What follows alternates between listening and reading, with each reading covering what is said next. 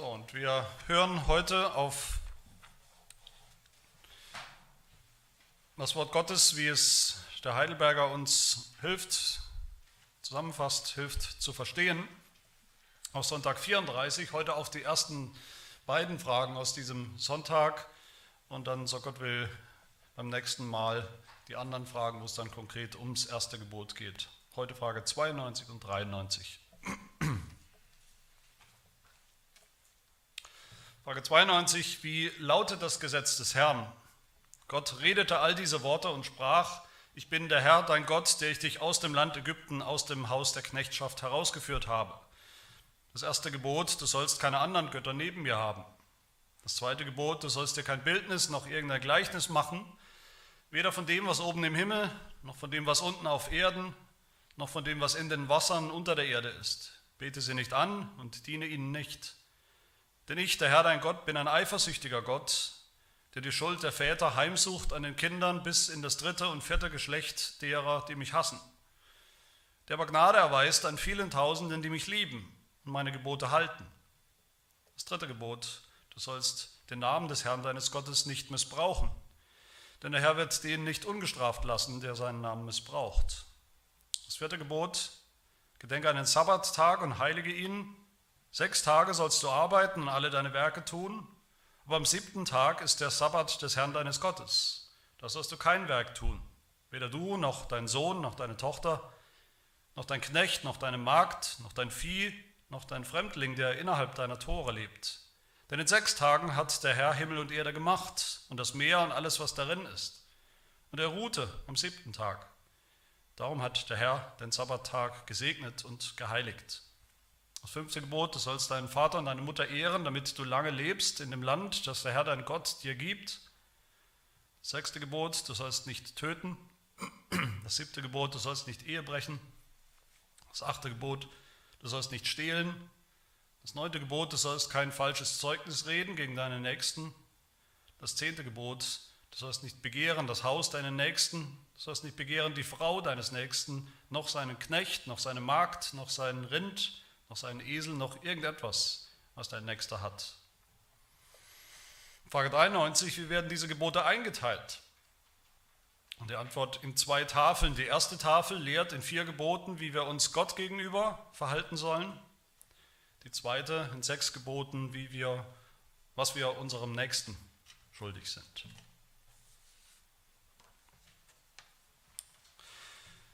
Was wir oder was ich in dieser Predigtreihe über den dritten Teil unseres Katechismus eigentlich vorhabe, ist nicht weniger als eine Revolution für manche von uns, vielleicht für viele von uns, eine Revolution in unserem Denken, wie wir über die zehn Gebote denken. Noch viel mehr eigentlich eine Revolution von dem, wie wir über das christliche Leben insgesamt denken. Und dann auch eine Revolution in unserem Tun, wie wir dann das tägliche Leben als Christen angehen. Mein Ziel ist, dass wir wegkommen wegkommen von einer Sicht, die das christliche Leben und das Christsein versteht als Hauptsache Glauben irgendwie, gerade mal, Hauptsache wir haben die Sündenvergebung in der Tasche, Hauptsache wir sind gerade mal so irgendwie dem Teufel von der Schippe gesprungen und kommen gerade mal so nicht in die Hölle. Und der Rest wird sich irgendwie schon finden, der Rest ist dann, ja, Kür, irgendwie nicht so wichtig. Wir wollen wegkommen von einem Christsein, das über die Anfänge des Glaubens nicht oder jemals äh, hinwegkommt, wegkommt von einem Denken, dass Bekehrung eine einmalige Sache ist an einem bestimmten Datum und eben nicht eine tägliche Aufgabe. Ein Christsein, wo wir ständig Angst haben davor, aufzustehen und was zu tun, was anzupacken in unserem Leben, Angst haben davor, weil wir Angst haben zu scheitern. Wegkommen von einem unpraktischen Christsein, von einem untätigen Christsein, von einem passiven Christsein. Ein Christsein, das nur eine negative Sicht hat von negative Gefühle, negative Gedanken verbindet mit den zehn Geboten und mit guten Werken. Das wollen wir tun mit Gottes Hilfe.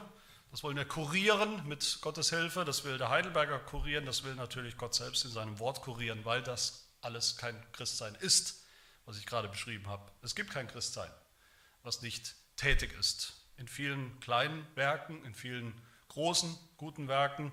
Es gibt kein Christsein, das nicht Frucht bringt, das nicht die Frucht des Geistes bringt, die Frucht eines geheiligten Lebens mehr und mehr, die Frucht eines neuen Gehorsams mehr und mehr die Frucht eines Glaubens, der in allen Lebensbereichen in der Liebe tätig ist.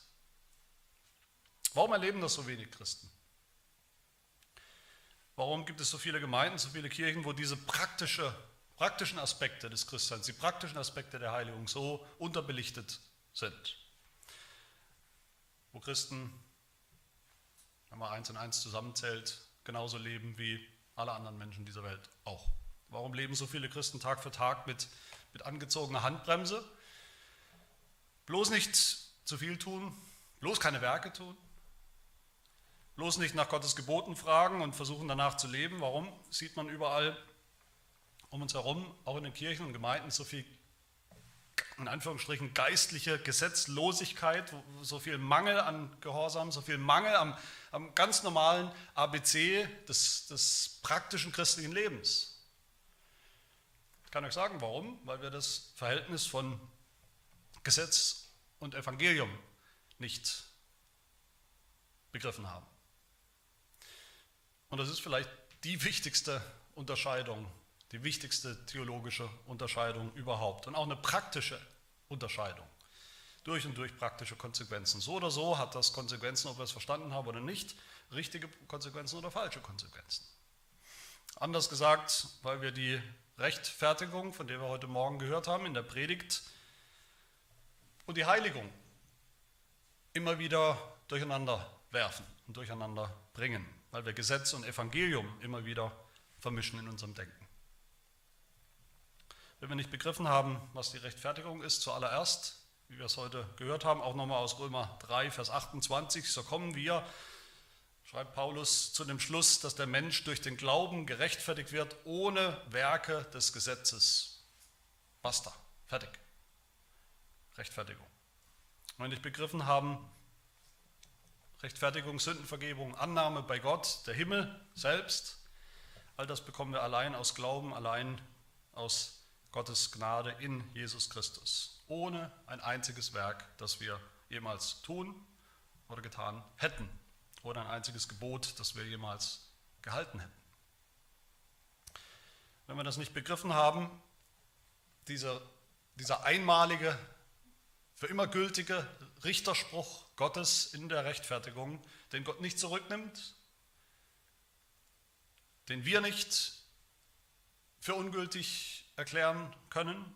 Wenn wir das nicht ein für alle Mal begriffen haben, dann werden wir auch nie begreifen, das, worum es hier geht, die biblische Wahrheit und Sicht der Heiligung. Dann werden wir immer, immer wieder denken, okay, wenn ich jetzt als Christ gute Werke tue, wenn ich jetzt als Christ versuche, nach den zehn Geboten zu leben, ist das nicht doch wieder irgendwie Gesetz, ist das nicht doch wieder Gesetzlichkeit, ist nicht besser, lieber vorsichtshalber die Finger ganz wegzulassen vom Gesetz und von Gottes Geboten und was, wenn ich es sowieso nicht ganz schaffe, wenn ich immer wieder scheitere an den zehn Geboten, ist dann nicht doch vielleicht am Ende meine Rettung, mein Heil in Gefahr? Ist es nicht gefährlich, sich darauf einzulassen überhaupt? Ich hoffe, ihr versteht, was ich meine. Um es nochmal anders, ganz praktisch oder plastisch zu machen, anhand der Teile von unserem Heidelberger Katechismus, wenn wir nicht den zweiten Teil, den, den Mittelteil, den großen Teil von unserer Erlösung, vom Evangelium kapiert haben nicht nur kapiert haben, sondern tatsächlich für uns persönlich glauben, wenn wir nicht erfüllt sind erst von diesem wunderbaren Evangelium aus Teil 2, dann werden wir auch den dritten Teil nicht kapieren. Und dann werden wir auch nicht anfangen, froh und fröhlich und befreit, mit gutem Gewissen das christliche Leben zu leben, mit der Heiligung anzufangen. Da werden wir auch nicht anfangen mit guten Werken. Aber umgekehrt, wenn man es positiv formulieren möchte, und das möchte ich, wenn wir den zweiten Teil, wenn wir das Evangelium wirklich kapiert haben und glauben, wenn wir erfüllt sind wegen diesem Evangelium, das uns gilt, erfüllt sind bis zur Oberkante mit Dankbarkeit wegen dieses Evangeliums, das uns gilt, dann löst sich auch plötzlich oder nach und nach diese Handbremse des christlichen Lebens. dann erleben wir auch die Kraft und die Dynamik der Heiligung, diesen dritten Teil, um den es hier geht. Dann können wir auch die Ärmel hochkrempeln. Dann können wir auch sagen und werden wir auch sagen, weil es natürlich ist, das zu sagen zu Gott. Okay, Gott, wo ist dein Gesetz? Wo sind deine Gebote? Wie darf ich jetzt leben?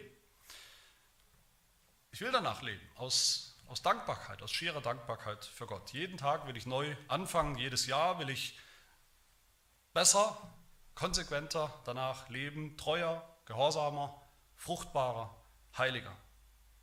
Ohne Angst, dass die Rückschläge, und die werden kommen, ohne Angst, dass die Sünde, die wir noch tun,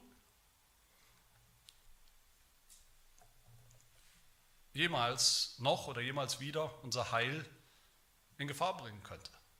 Ohne Angst oder ohne ständig unseren Fortschritt oder Rückschritt eben in der Heiligung, den wir erleben, tagtäglich, jeder Christ erlebt, der sich darauf einlässt, ohne diesen Fort- oder Rückschritt in der Heiligung dann wieder reinziehen zu wollen in die Rechtfertigung und alles über den Haufen zu werfen. Ohne das ständig nagende Gewissen, dass das, was wir tun, eben dann am Ende vielleicht doch nicht reicht, doch nicht reicht für unsere Erlösung. Ohne auch nur an einen, einen einzigen Tag an unserem Heil zweifeln zu müssen. Und darum geht es. Wir haben schon gehört, eine ganz einfache Formel in der Bibel und deshalb auch in unserem Katechismus für Heiligung ist, gute Werke zu tun. Eine ganz einfache Formel. Nicht perfekt, nicht vollkommen, sondern eben je länger, je mehr, jeden Tag ein bisschen mehr von diesen guten Werken. Gute Werke sind die, die wir tun als Gläubige und die im Einklang stehen mit Gottes Gesetz. Und bevor wir natürlich jetzt konkret werden mit den einzelnen Geboten und Werken, stellt sich die Frage, was genau meinen wir, was genau meint der Katechismus, was meint die Bibel eigentlich mit Gesetz? Man kann das voraussetzen, aber man sollte das nicht voraussetzen, dass wir das alle wissen. Was ist das Gesetz? Das ist mein zweiter Punkt.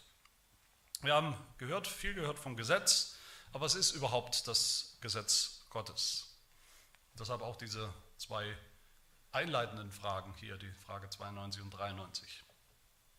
Bei Gesetz denken wir manchmal spontan an das Alte Testament, das ganze Alte Testament. Und so redet die Bibel tatsächlich auch manchmal. Das Alte Testament wird mehrfach in, in der Schrift selbst bezeichnet als Gesetz und noch dann die Propheten. Aber im engeren Sinn meint die Bibel mit Gesetz die fünf Bücher Mose. Und da sehen wir schon was Wichtiges, wenn wir das sehen. Die fünf Bücher Mose, die fangen ja an mit dem ersten Buch Mose, logischerweise, gleich am Anfang. Und am Anfang dieser Bücher, da sehen wir, wie Gott Adam geschaffen hat, den ersten Menschen geschaffen hat. Und was tut Gott mit Adam? Er gibt ihm ein Gebot, er gibt ihm Gesetz. Schon lange vor den zehn Geboten gibt Gott ein Gebot, ein Gesetz. Schon lange vor dem Berg Sinai, von Anfang an in der Schöpfung selbst oder direkt unmittelbar nach der Schöpfung. Die erste Form, wie uns Gesetz begegnet in der Heiligen Schrift, ist als ein allgemeines, allgemeingültiges Moralgesetz, das Gott allen seinen Geschöpfen, allen Menschen von Anfang an gibt, mitgibt, das er in die Schöpfung eingebaut hat, das er in uns eingepflanzt hat in unser Wissen und Gewissen, in unser Herz, wie es manchmal auch heißt, als moralische Verpflichtung für alle Menschen zu allen Zeiten. Das Moralgesetz ist, ist ein Spiegel von Gottes Wesen, ein Spiegel davon, wer er ist und wie er ist als Schöpfer und was er als Schöpfer von seinen Geschöpfen fordert. Und dieses Gesetz, dieses Moralgesetz kann natürlich nicht über den Haufen geworfen werden, kann nicht abgeschafft werden. Nicht solange Gott ist, wer er ist und wie er ist und nicht solange wir seine Geschöpfe sind. Und irgendwo im Alten Testament oder im Neuen Testament wird diese, diese Form des Gesetzes auch aufgelöst. Auch nicht von Jesus Christus selbst, ganz im Gegenteil, wie wir sehen werden. In der Bergpredigt zum Beispiel, wie wir überall im Neuen Testament sehen, Jesus bestätigt dieses Gesetz. Jesus bestätigt dieses Gesetz, er bestätigt es in seiner eigenen Lehre, in dem, was er sagt, aber vielleicht noch oder mindestens genauso wichtig, in seinem eigenen Leben, weil er ebenso lebt nach diesem Gesetz. Nur Jesus hat noch darüber hinaus, hat er aufs Schärfste verurteilt und gewarnt davor, dass jemand auch nur das Allerkleinste von diesen Geboten auflöst.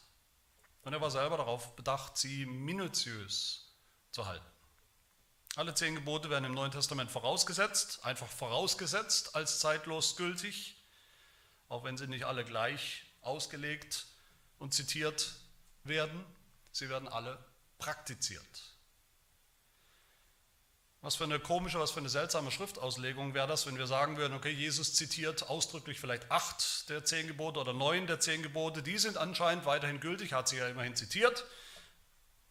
Also sind die anderen ein oder zwei oder anderthalb eben nicht mehr gültig.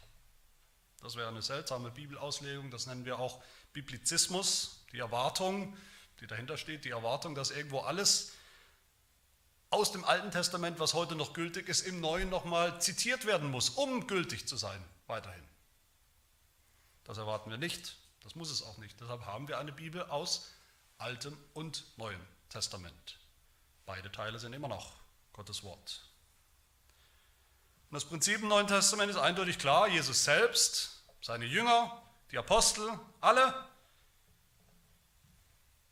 haben die zehn Gebote als nach wie vor, ohne Wenn und Aber, als verbindlich, gültig verstanden, nach wie vor als Gesetz verstanden, als Gesetz jetzt auch für Nachfolger Jesu.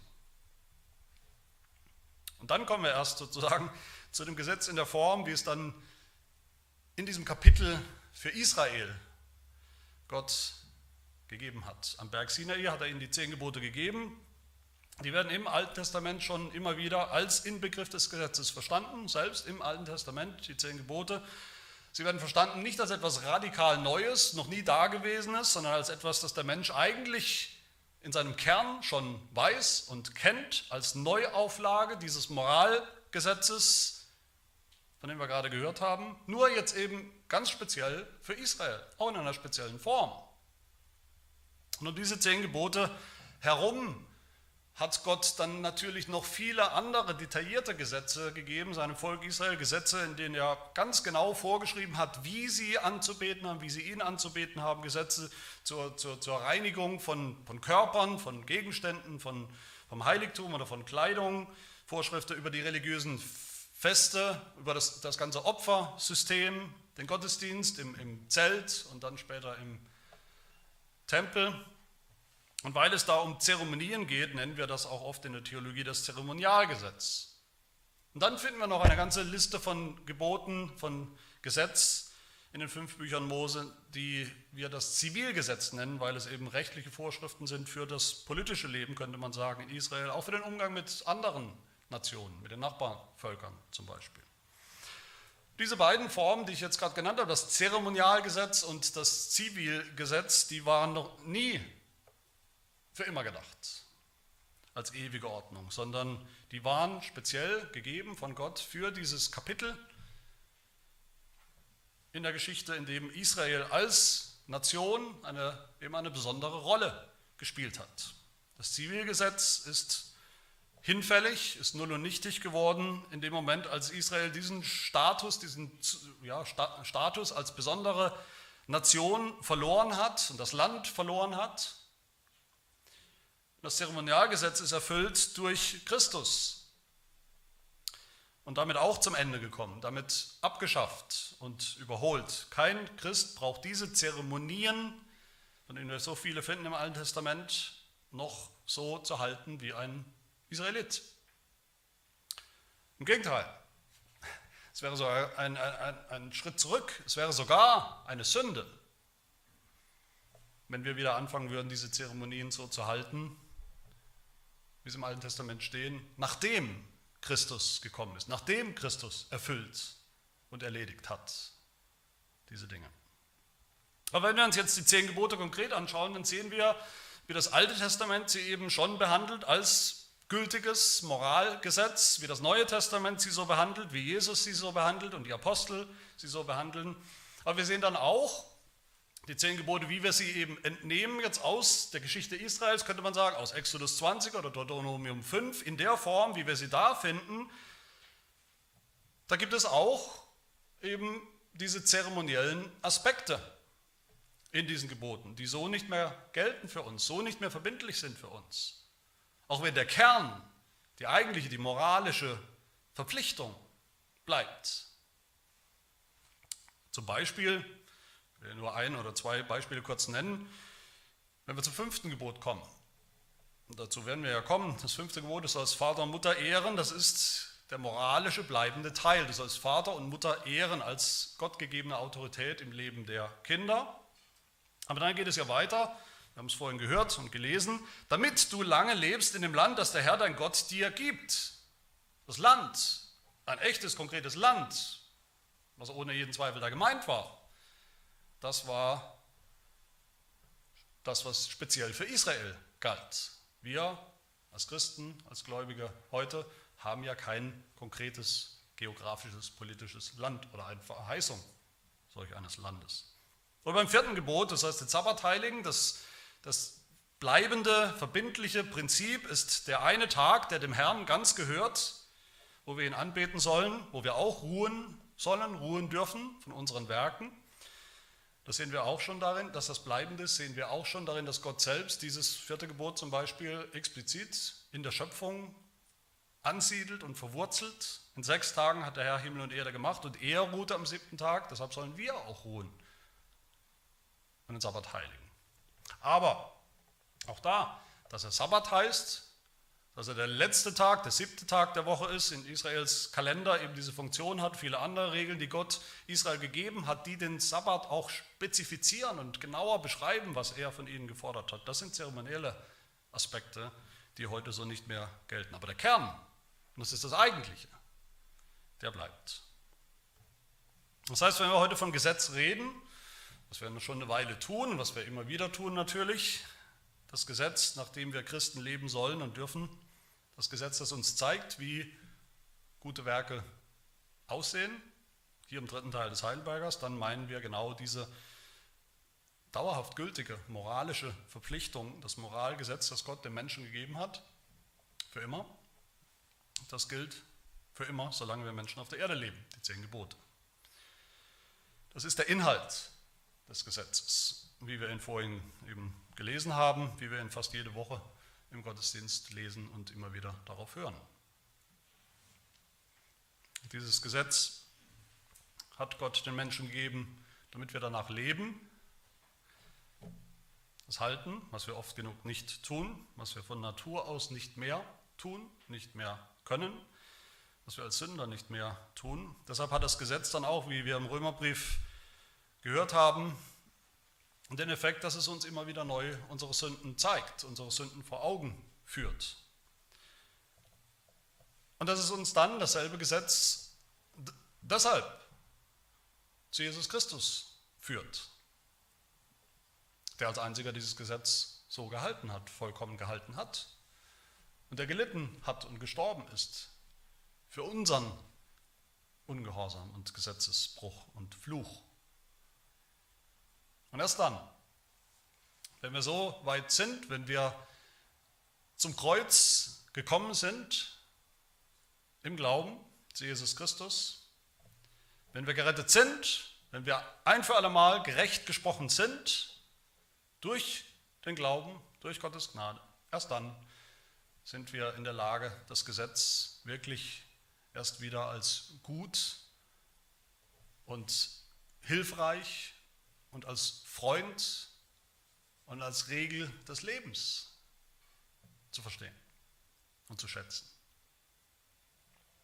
Wenn wir uns jetzt mit den zehn Geboten beschäftigen, dann, dann passiert hoffentlich immer wieder dieses Erste, eben, dass wir immer wieder neu erkennen, wo wir auch gesündigt haben an, an diesem Maßstab des Gesetzes.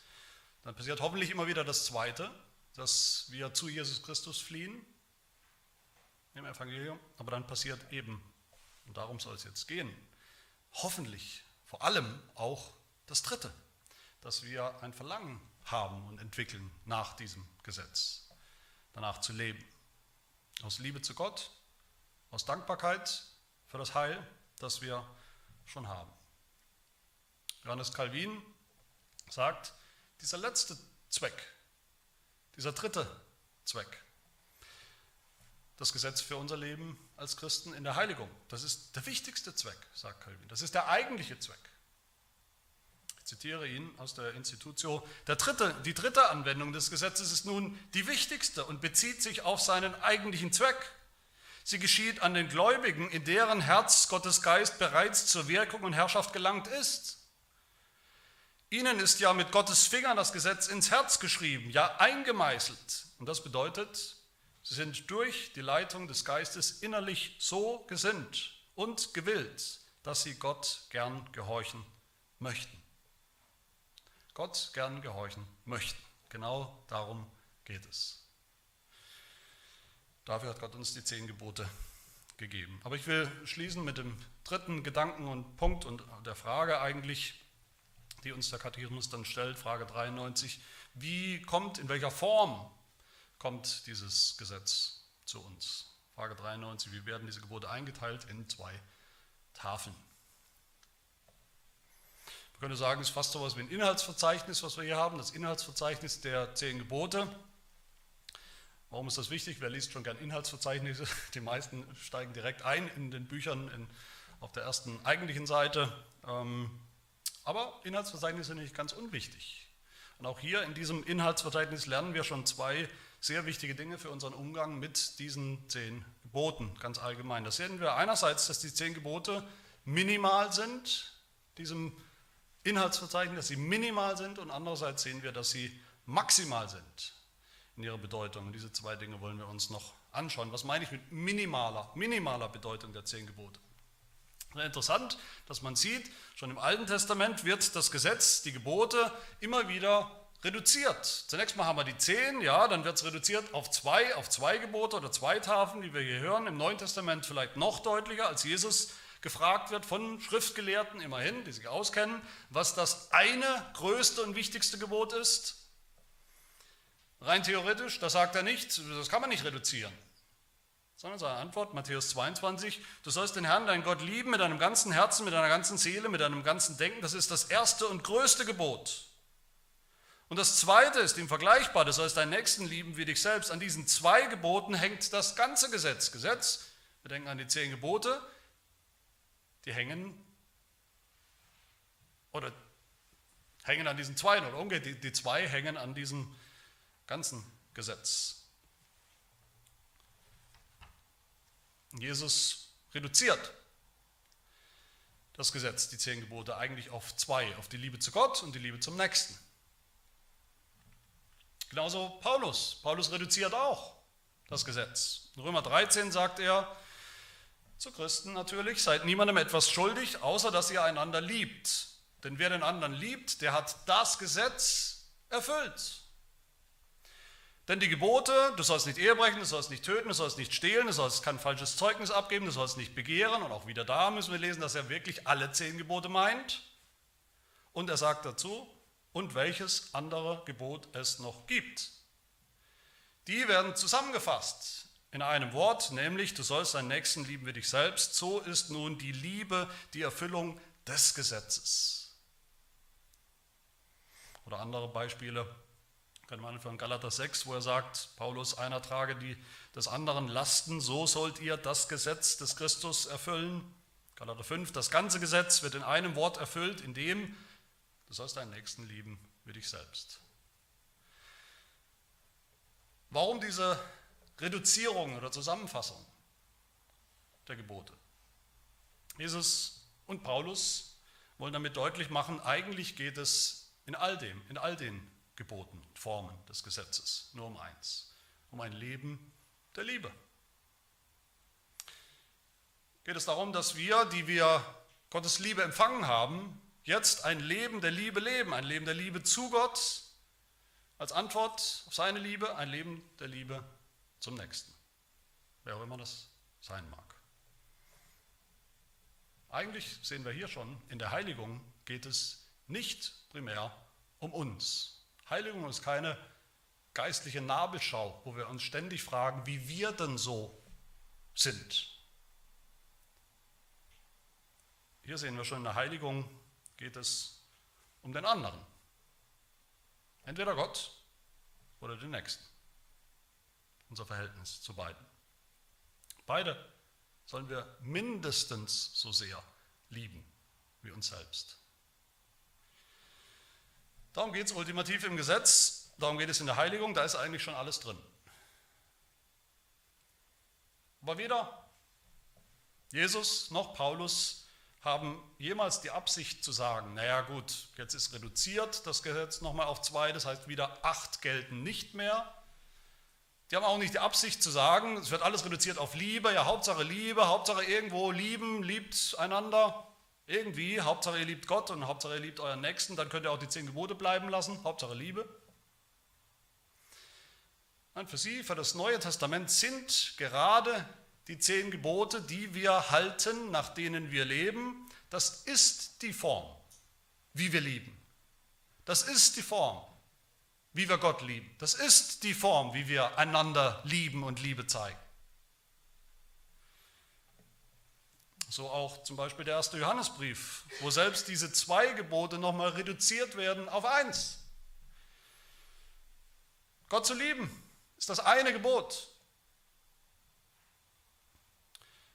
Wenn jemand sagt, 1. Johannes 4, wenn jemand sagt, ich liebe Gott, die erste Tafel, und er hasst doch seinen Bruder, die zweite Tafel, so ist er ein Lügner. Denn wer seinen Bruder nicht liebt, den er sieht, der konkret vor ihm steht, wie kann der Gott lieben, den er nicht sieht? Und dieses Gebot, eins, dieses Gebot haben wir von ihm, dass wer Gott liebt, auch seinen Bruder lieben soll. Daran erkennen wir, dass wir die Kinder Gottes lieben, die Menschen, unsere Nächsten, wenn wir Gott lieben und seine Gebote halten. Und das ist die Liebe zu Gott, dass wir seine Gebote halten. Und seine Gebote sind nicht schwer. Keine neue Last. Das heißt, an dieser minimalen Bedeutung oder Reduzierung der zehn Gebote auf zwei oder sogar auf eins, da sehen wir, dass die Gebote, auch die zehn Gebote eben nicht irgendwie eine lose Sammlung, so Bullet Points von, von Dingen, die halt ganz gut wären, dass man die halt auch einhält, unzusammenhängende Gebote, willkürliche Gebote, die beschreiben genau die Form, wie wir Gott lieben, wie wir ihm zeigen, dass wir ihn lieben. Und wie wir den Nächsten lieben. Und sie tun sogar noch mehr, wie wir Gott lieben, indem wir den Nächsten lieben. Mehr als uns selbst. Aber dann sehen wir eben auch das Zweite, wie ich es schon gesagt habe, in diesem Inhaltsverzeichnis, wie die Bibel mit den zehn Geboten umgeht. Da sehen wir auch ihre maximale Bedeutung. Die maximale Bedeutung. Was meine ich damit? Damit meine ich, dass einerseits was wir bei allen, bei jedem einzelnen der zehn Gebote sehen werden, dass, dass, dass sie wirklich als Gebote wirklich voll sind, wirklich ausführlich sind.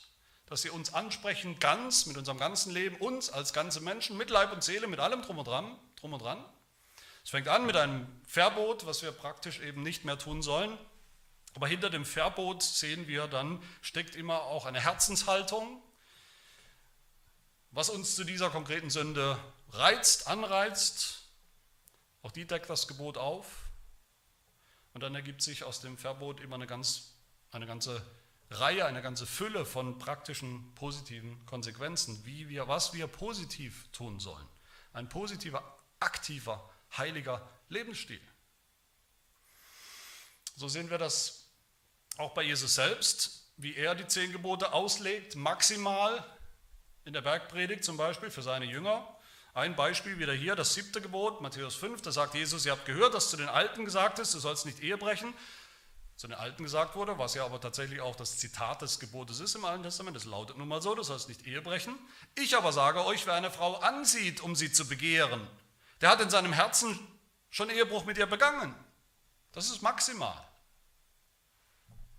Und dann sagt Jesus weiter, wenn dir aber dein rechtes Auge ein Anstoß zur Sünde wird, dann krempel die Ärmel hoch dann tu was dagegen.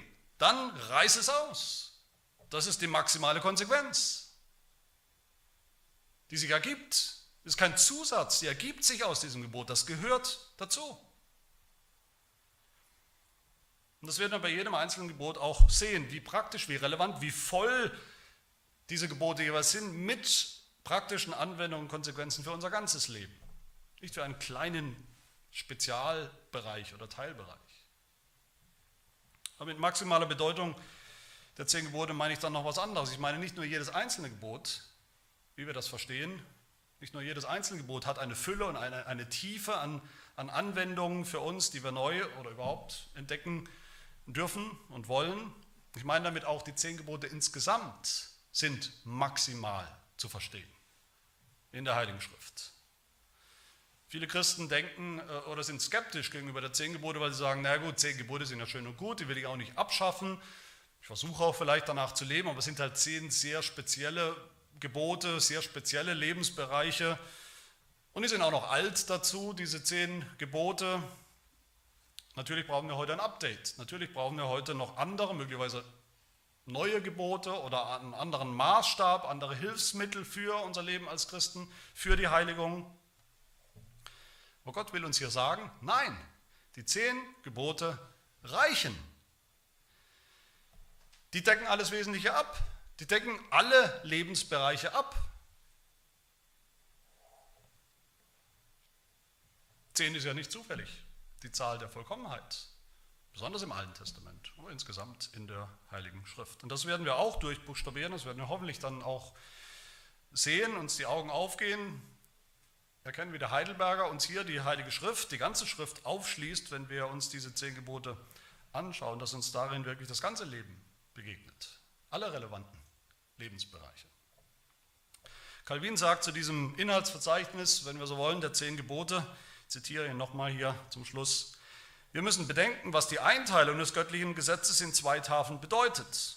Gott hat sein Gesetz in der Weise in zwei Teile geteilt, die nun alle Gerechtigkeit umschließen.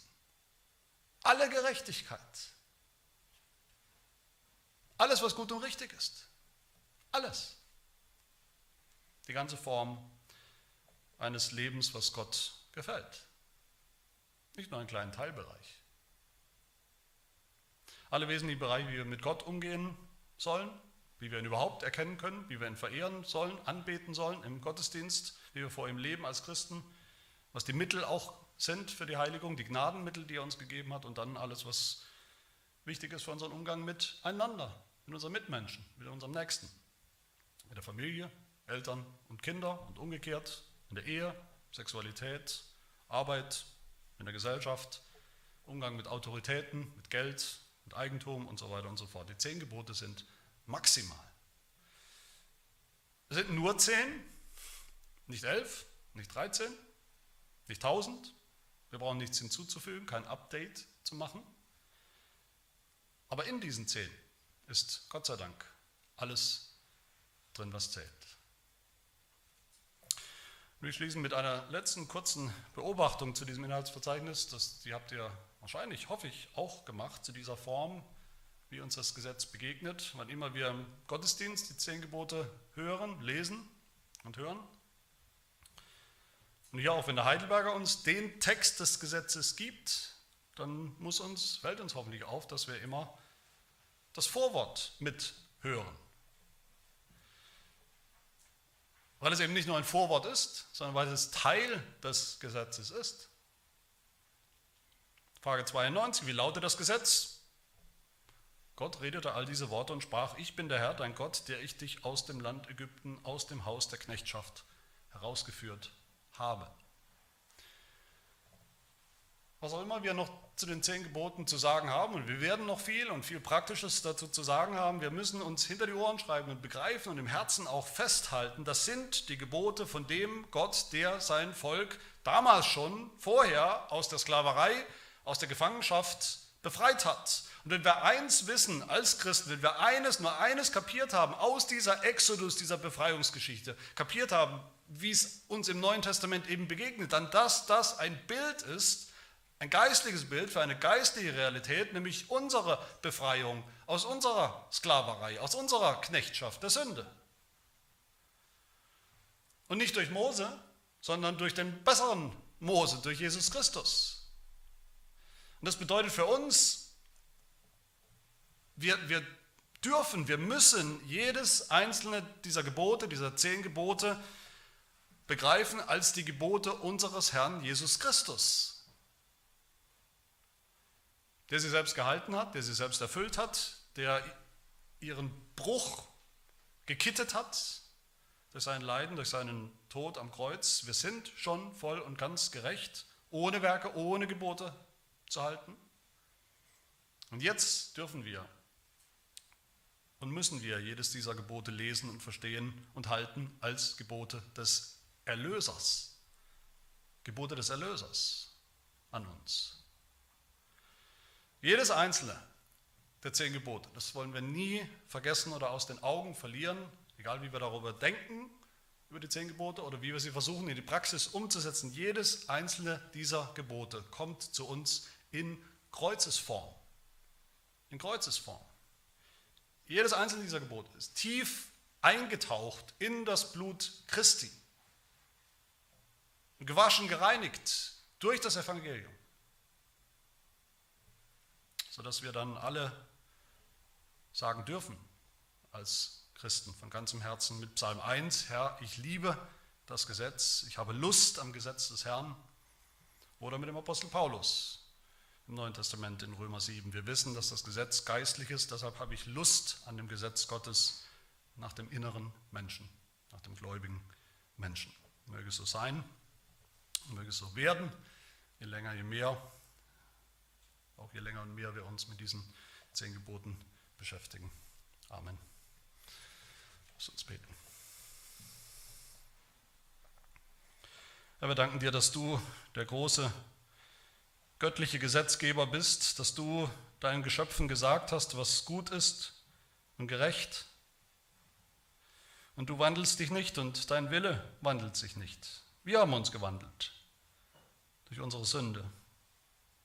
Und so danken wir dir, dass du in unserer Verlorenheit, in unserer Sklaverei, in unserer Gefangenschaft gekommen bist durch deinen Sohn Jesus Christus, den besseren, den vollkommenen Mose, der unter das Gesetz getan wurde, der unter das Gesetz kam, der es erfüllt hat und der uns aus der Knechtschaft unter der Sünde und aus dem Fluch des Gesetzes herausgeführt hat, befreit hat und geführt hat in ein neues Land, in ein neues Leben in eine neue Kraft, eine neue Realität, die Kraft der Auferstehung, die Kraft deines Geistes, durch die wir jetzt als neue Kreaturen, als neue Menschen auch täglich unser Selbst, unser Ego kreuzigen können und dürfen und müssen und den neuen Menschen anziehen dürfen, der wir schon sind.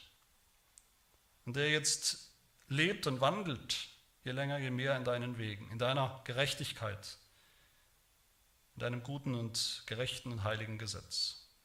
Schenke uns diese Kraft, immer wieder neu heilig zu leben, so wie du selbst heilig bist, bis wir es eines Tages am Ziel und in aller Ewigkeit vollkommen tun werden, in der Herrlichkeit. Amen.